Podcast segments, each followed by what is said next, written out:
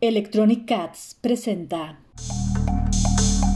Bienvenidos a Electronic Podcasts, el podcast de la comunidad maker donde no hablamos de hardware, hablamos con los creadores de hardware. Una producción de Electronic Cats.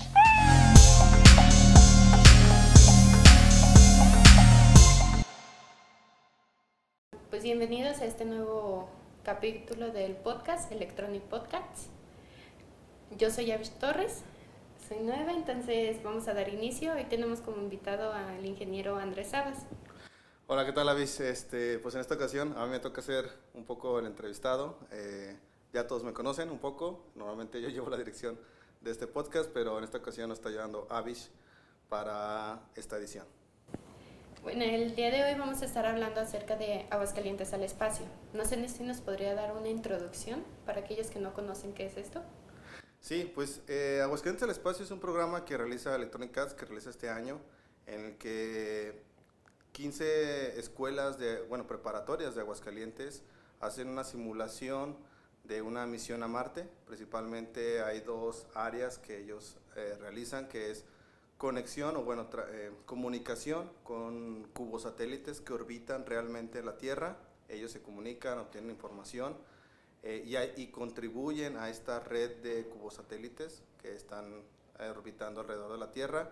Y la otra es la simulación de un laboratorio en Marte, que es donde deben de plantar una planta, tal cual, hacerla germinar con las condiciones y a distancia. ¿no? Realmente los chicos nunca conocen esta planta. ¿Y cuál es el objetivo principal de Aguascalientes al Espacio?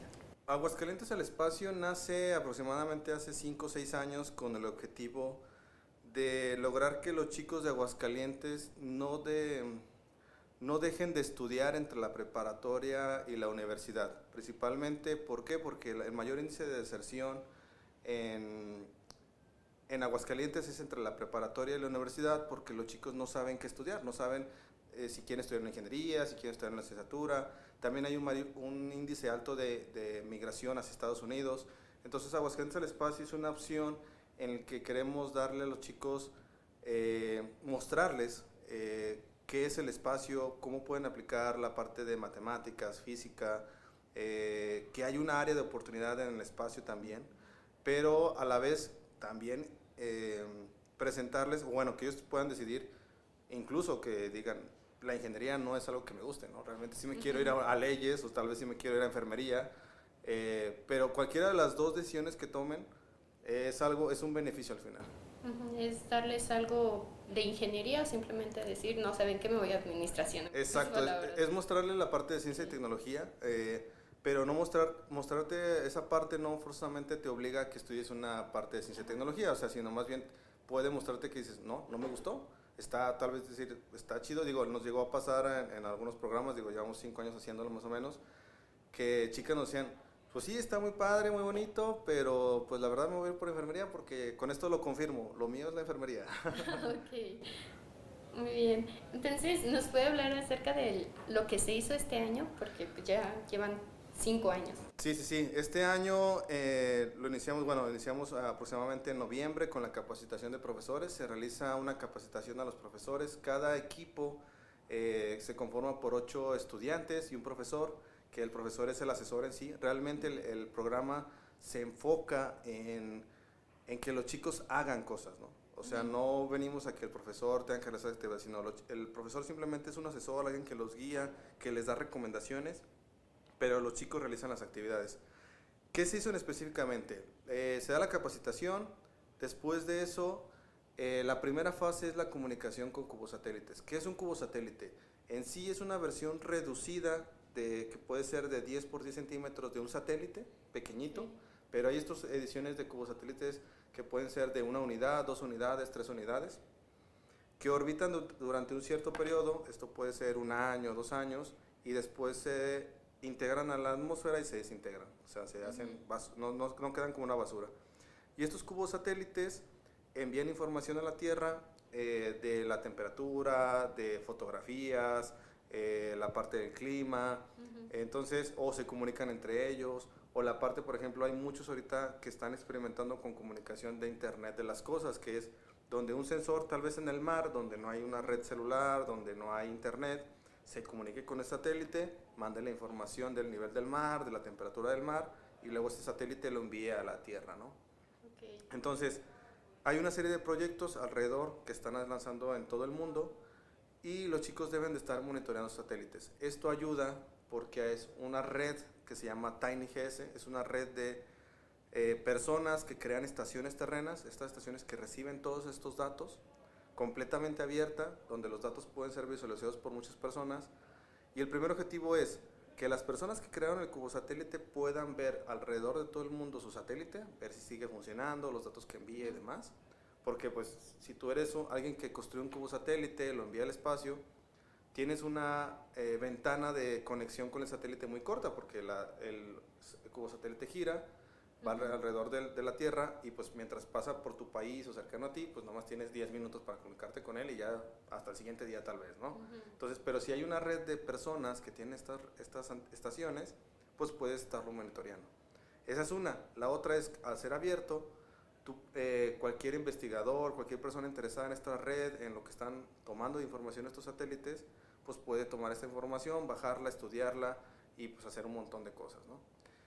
Y la segunda fase es, eh, nos basamos en un proyecto también abierto que se llama FarmBot, que es un robot que siembra plantas, tal cual, o sea, es un, se puede decir que es como una impresora 3D o un robot cartesiano que eh, te ayuda a sembrar la planta, a regarla, pero en esta ocasión hicimos que ese FarmBot simulara que había ido a Marte, entonces como está en Marte, los chicos no se pueden, no pueden acercarse a él, no podían verlo, no lo conocen, de hecho algunos todavía, y solamente lo podían controlar a distancia, por vía internet, eh, con algunos controles, entonces a distancia tenían que sembrar, tenían que manejar, regarlo, programar la, la parte del regado, y esto es como si fuera un laboratorio real, porque cuando tú te comunicas con un, una, un robot o algo en Marte, pues tienes también unas ventanas de comunicación, porque Marte está girando, la Tierra está girando, entonces tienes un punto en el que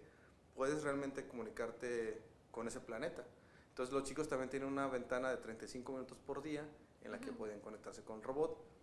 Esto es una analogía a lo que se hace actualmente, por ejemplo, en laboratorios de Alaska, en el que se conectan los científicos, las personas que investigan a estos laboratorios y hacen pruebas en Alaska, pero ellos no están en Alaska, simplemente se conectan, hacen ciertas pruebas entonces la idea es eso. Y eh, pues ese era el reto, poder hacer germinar en condiciones similares a las de Marte una planta.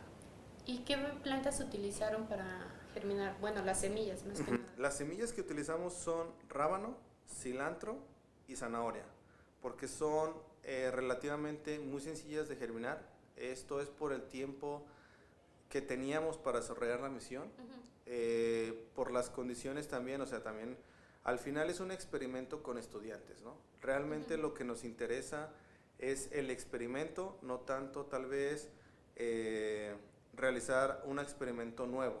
O sea, nos basamos sobre cosas ya hechas que los chicos pudieran realizar, que fueran, que también no frustraran al chico de no se pudo, ¿no? Es demasiado difícil y no se pudo y se queda una sensación de no lo pude lograr.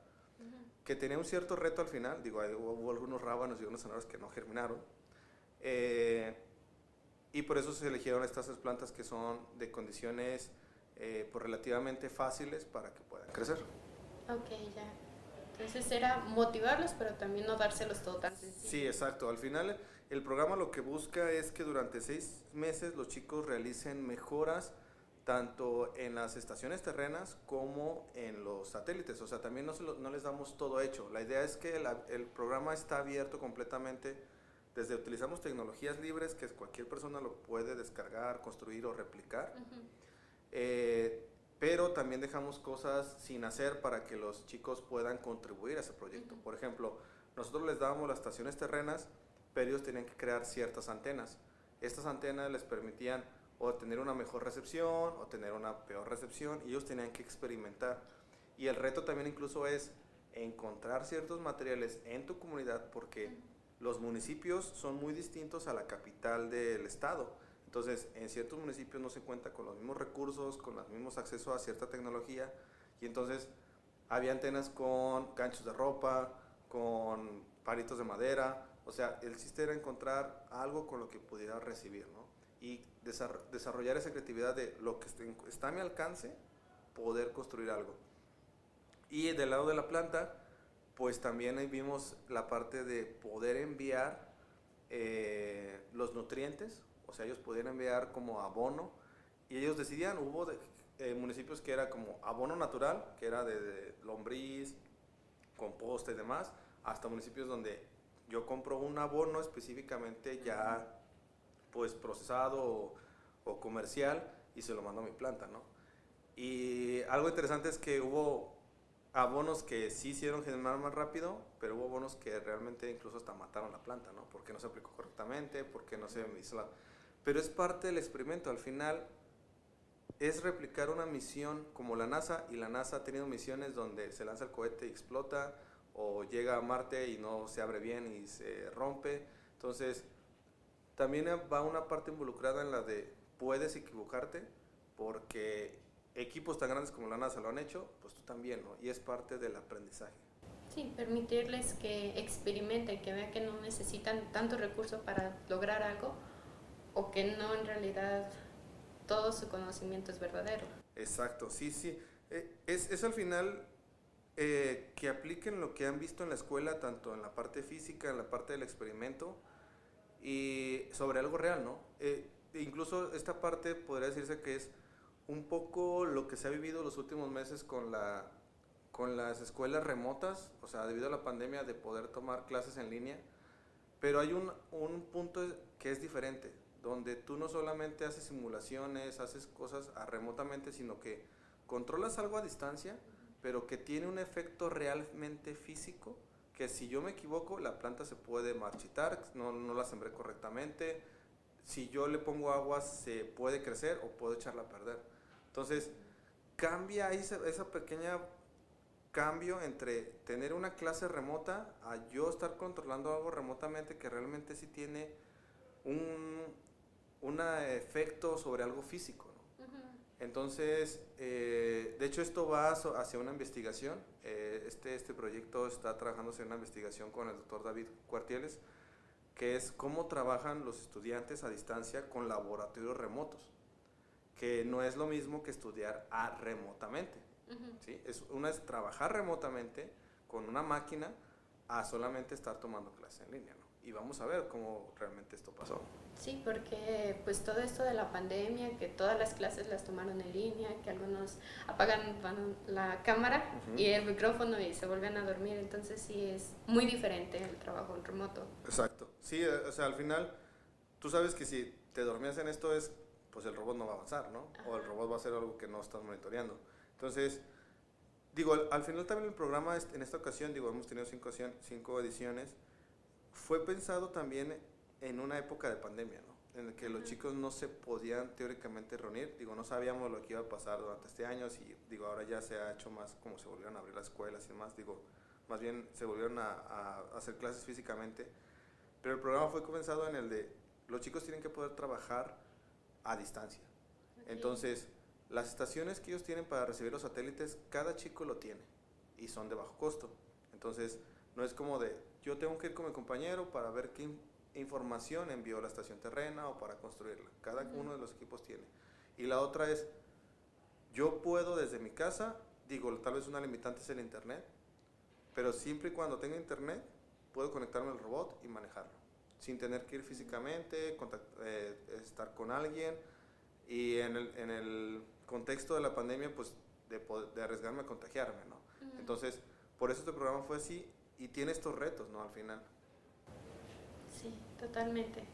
¿Y ellos solo tenían la asesoría con su maestro o también alguien de electrónica los asesoraba? Sí, eh, aparte de tener la asesoría con su profesor, tenían asesoría de electrónica.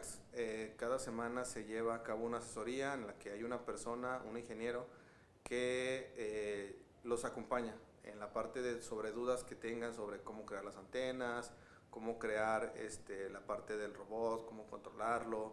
Eh, digo, hay, unas, hay otra serie de cosas además técnicas en el programa. Por ejemplo, los chicos tienen que llevar una bitácora de experimentos, o sea, en que yo hice tal cosa y resultó tal cosa. una bitácora en la de hoy hicimos tal cosa y mañana o, el siguiente día decir hoy, hoy hicimos tal cosa, nos equivocamos en tal o salió esto bien. Entonces todo esto lleva una asesoría, un, un proceso en el que incluso al final los chicos tienen que hacer una presentación ante jueces, tanto en un área administrativa y de marketing como en un área técnica, en el que buscamos que el programa no solamente sea o desarrolle habilidades técnicas, porque sabemos que al final mucho es una mezcla de habilidades técnicas y habilidades blandas, en el que tú debes desarrollar ciertas habilidades de presentación, de, porque puedes ser muy bueno técnicamente, pero si no sabes presentar tu proyecto, no sabes hablar ante las personas, es difícil que ese proyecto pues llegue a, un cliente o que pues, pueda presentarse, ¿no? Entonces los asesores te acompañan también durante esa fase, esa parte de la presentación, de la parte de, por ejemplo, los equipos desarrollan un parche de misión, como las misiones de la NASA, en el que esta misión es tal, tiene tal objetivo, tiene un color, tiene, representa tal, de, tal cosa de un municipio. Por ejemplo, algo curioso del, municipio de San Pancho, que es un municipio muy famoso por las carnitas, es que ellos siempre en su, en su parche de misión ponen un porquito, ¿no?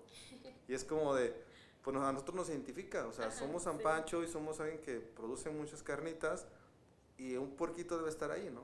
Entonces, conforme las ediciones han sido, hay un porquito que está en un cohete, hay un porquito que está en un globo, hay un porquito que está en una cacerola, hay un porquito que está en una nave, y, en esta ocasión hay un porquito que ahorita está sembrando una planta con un robot, ¿no? Entonces, pero es darle una identidad a la misión y que los chicos se apropien de la misión y del proyecto de es nuestra misión y nos representa. Entonces, eso al final también se evalúa como la imaginación que tuvieron para crear el parche, los colores, eh, por qué ellos deberían de ser, imaginar por qué ellos deberían de ser la misión que la NASA elija para realizarlo realmente.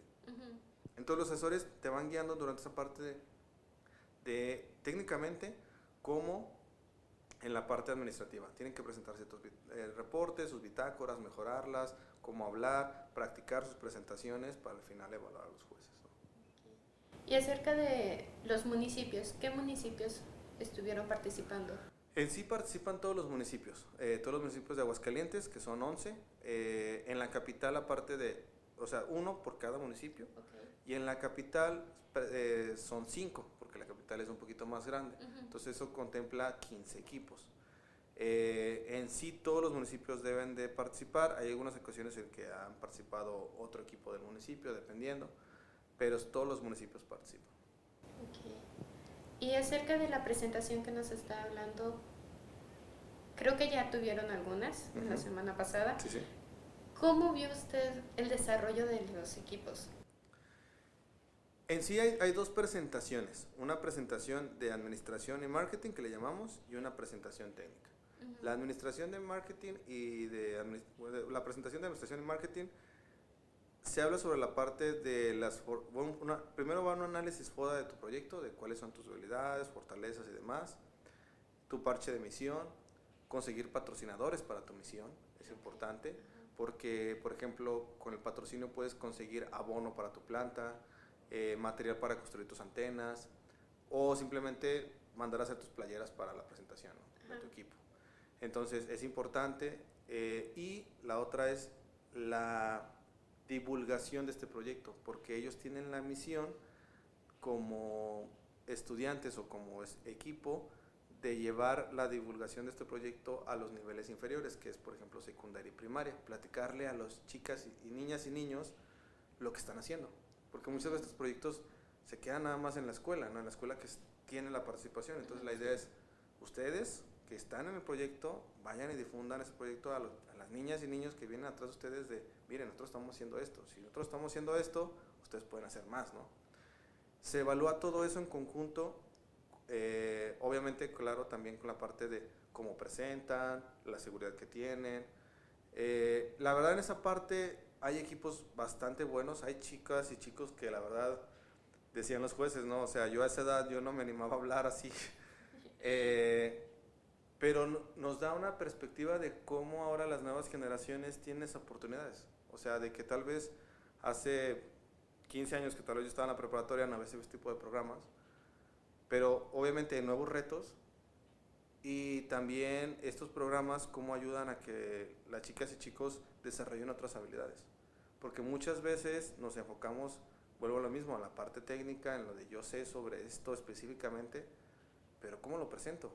¿No? Entonces, hay chicas y chicos que la verdad es, tienen muy buena presentación, hablan muy seguros de ellos, hablan muy seguros de lo que saben. Y en la parte técnica eh, es una evaluación en cuanto a mejoras. Eh, en este, específicamente en este programa pueden ser las antenas, qué antenas usaron, las distancias que, la, que lograron para... Bueno, la distancia, el, el objetivo es lograr la mayor distancia de comunicación con un satélite. Entonces era como, ¿qué tanta distancia alcanzaste? El récord de este programa es 4.000 kilómetros con un satélite, que lo logró una escuela que hizo como 5 antenas, ¿no? Entonces, eh, nos presentaron sus antenas, las llevaban físicamente, las carcasas, eh, nos presentaron el abono, hubo una escuela incluso que hizo una, eh, mandó a la Universidad Autónoma un análisis sobre la tierra en la que estaba la planta para con base en eso determinar qué nutrientes son los que le faltaba a la planta, ¿no? Entonces se logran colaboraciones con universidades como la UA, que es la Universidad Autónoma de Aguascalientes, la Universidad eh, Tecnológica de Aguascalientes, o sea, no solamente las escuelas se quedaban o las preparatorias se quedaban con lo que hay en mi escuela, sino voy a buscar una colaboración con una universidad, con otra institución que me puede ayudar para yo concretar la misión. Entonces, la verdad, eso nunca lo contemplamos y ya cuando lo presentas es como de, mire, nosotros le pedimos a nuestro profesor que nos llevara un pedazo, un parte de tierra, una muestra, lo llevamos a análisis, la universidad nos lo dio gratuitamente como colaboración y con base en eso determinamos qué nutrientes le faltaban a nuestra planta, ¿no? Entonces, pues también te sorprende porque nosotros que desarrollamos el programa es como nunca pensamos que iba a pasar eso, ¿no? Pero qué bueno. sí, creyeron que iba a ser solo en las escuelas y hasta ahí. Exacto, entonces llega, esa es la parte de, o es lo satisfactorio de que dejarlo abierto, ¿no? O sea, de no limitarlo a de puedes hacer esto, sino de, más bien nosotros, nuestro, nuestra visión es, tienes esto y de aquí hasta donde tú quieras alcanzar, ¿no? O sea, esta es la base Tú puedes modificarlo, editarlo, hacerlo crecer, pedir asesoría y la verdad no sé hasta dónde va a llegar, o sea que tú decides hasta dónde quieres alcanzarlo. Y no una parte de, tienes el proyecto y esto es hasta donde puedes llegar, ¿no? Entonces nosotros más bien como, esta es la base y de aquí crécelo hasta donde tú quieras. Y nos dimos cuenta que hubo equipos que hicieron eso, o sea, fue como, no me dijeron que podía hacer esto, pero lo hice, miren. Y entonces, padre, es emocionante ver ese potencial realmente. Me imagino el orgullo de Aguascalientes al saber que no nada más se quedan como con lo de ellos, buscan más y se apoyan entre ellos, más que nada la unidad. Exacto, sí, o sea, al final es una, es una competencia, pero es una competencia sana, es una competencia en la que eh, se colabora, se buscan, y te digo, es una parte interesante que muchas veces se busca de, ah, que ciertas escuelas colaboren con otras escuelas. Pero yo creo que a veces falta también ese, el objetivo, ¿no? O sea, si le dices, colabora, pues sí, pero ¿cuál es la razón de colaborar? Ajá. Y la parte es cuando yo tengo una necesidad y tú me la puedes, eh, tú me puedes ayudar con esa necesidad, pues cambia completamente el panorama. Ok, ah, tú me puedes ayudar porque tengo esta necesidad. Entonces, sí es, es bastante satisfactorio y la verdad sí cuando lo llegamos a ver fue como de, wow, nunca pensamos que pudieran hacer eso, pero qué bueno que lo hicieron. Y en sí el programa de Aguascalientes al espacio, ¿qué oportunidades o beneficios le trae a Aguascalientes aparte de toda la unidad que se hace entre las escuelas, las universidades? En sí, los beneficios de, la parte de invertir en educación, porque al final es educación. Una de las partes que tiene que quedar claro que no son resultados a corto plazo. Invertir en educación es invertir a mínimo 5 años, 10 años, 15 años dependiendo el nivel académico en el que estés. Porque, por ejemplo, si inviertes en educación en niños de primaria, pues tú vas a tener un egresado hasta dentro de 15, 20 años, ¿no? Eh, si inviertes en preparatoria, vas a tener resultados a 5 o 6 años. Es difícil eh, porque nuestros ciclos de gobierno son de 6 años. Entonces, eh, es difícil que a veces un gobierno invierta, ¿no? Afortunadamente lo, lo han hecho ¿Qué beneficios deja Aguascalientes al espacio? Deja chicas y chicos que tienen un panorama más amplio de lo que es la ciencia y tecnología, en áreas de física, matemáticas, eh, mecánica, electrónica, hay distintas áreas, que les ayuda a decidir qué es lo que quieren estudiar, porque la verdad si somos muy sinceros, decidir qué quieres, a qué quieres dedicarte toda la vida, porque ese es el plan de lo que estudias en la universidad, decidir qué quieres estudiar, toda, bueno, qué quieres hacer toda tu vida a los 17 años, ah, es difícil. o sea, creo que es, es, algo que deberíamos de reconsiderar mucho en cuanto a qué decisión le estamos dando a los chicos de 17 años, que es a qué te vas a dedicar toda tu vida, ¿no? Y la verdad es que sí hay que darles un acompañamiento y mostrarles todo lo que hay para que pues puedan elegir una, una carrera, ¿no? Y sobre todo no frustrarse, ¿no? Sabemos que al final pueden equivocarse y elegir otra, pero al final eso los frustra un poco porque es como, yo tenía pensado terminar a los 23 y ahora voy a terminar a los 25, a los 24, ¿no? Entonces hay un pequeño ahí. Pero bueno, es eso, es a mostrarles un panorama de qué son las opciones a nivel técnico-científico. Vuelvo a lo mismo y también decidir, no quiero dedicarme a algo técnico-científico y es válido. Deja una parte de, eh, desarrollar un, una, una, nueva área, digo, Aguascalientes tiene una parte automotriz principalmente, que es una otra opción, ¿no? el área aeroespacial, y que no va muy lejos del área automotriz, porque muchas veces cuando hablamos de una visión espacial, pensamos en el espacio, en un astronauta, en lo que hace, hace, pero realmente el 70-80% de una misión espacial se hace en tierra, no se hace en el espacio. ¿Y quién hace todo eso en, en tierra? Pues los ingenieros, los que ensamblan primero previamente, y de, y de todo ese gran equipo, pues ya van los astronautas que son 8, 5, 3, ¿no? Que son una mínima cantidad. O sea, son una mínima cantidad, realmente todo el equipo que está en tierra trabajando y desarrollando. Entonces, hay áreas de oportunidad ahí. Eh, y es ampliar esa área de oportunidad para, para Aguascalientes. Ver un sector espacial, ver un sector automotriz que ya tiene ciertas certificaciones en seguridad, en calidad, en ISOs, que muy fácilmente puede migrar al grado espacial. Un tornillo, una, un manubrio de coche que se puede instalar tal vez en una nave, solamente necesita tal vez, bueno, que tiene grado automotriz, tal vez nada más necesita una siguiente certificación que no es muy complicada para ponerlo en una nave. Así de fácil. O sea, muchas veces vemos como de, no, es que va a ser muy difícil tal vez venderle un tornillo a la NASA pues si ya se lo vendes al, sector automotriz, porque el sector automotriz demanda mucha calidad por la seguridad, porque personas, al espacio solamente es una certificación más para el espacio. Entonces, mostrarles esa área a los chicos. Y eh, la última que yo, yo diría es como mostrarles a los chicos que si a, nivel preparatorio ya estás haciendo este tipo de proyectos, ¿qué puedes ya hacer con una ingeniería, con una licenciatura? Es darle la seguridad más que nada. Exacto. Porque es lo que a veces necesitamos esa, esa seguridad de que si puedo hacer esto, puedo lograr más. Así es. Bueno, por mi parte son las preguntas que yo tenía, no sé Inge, si tiene alguna...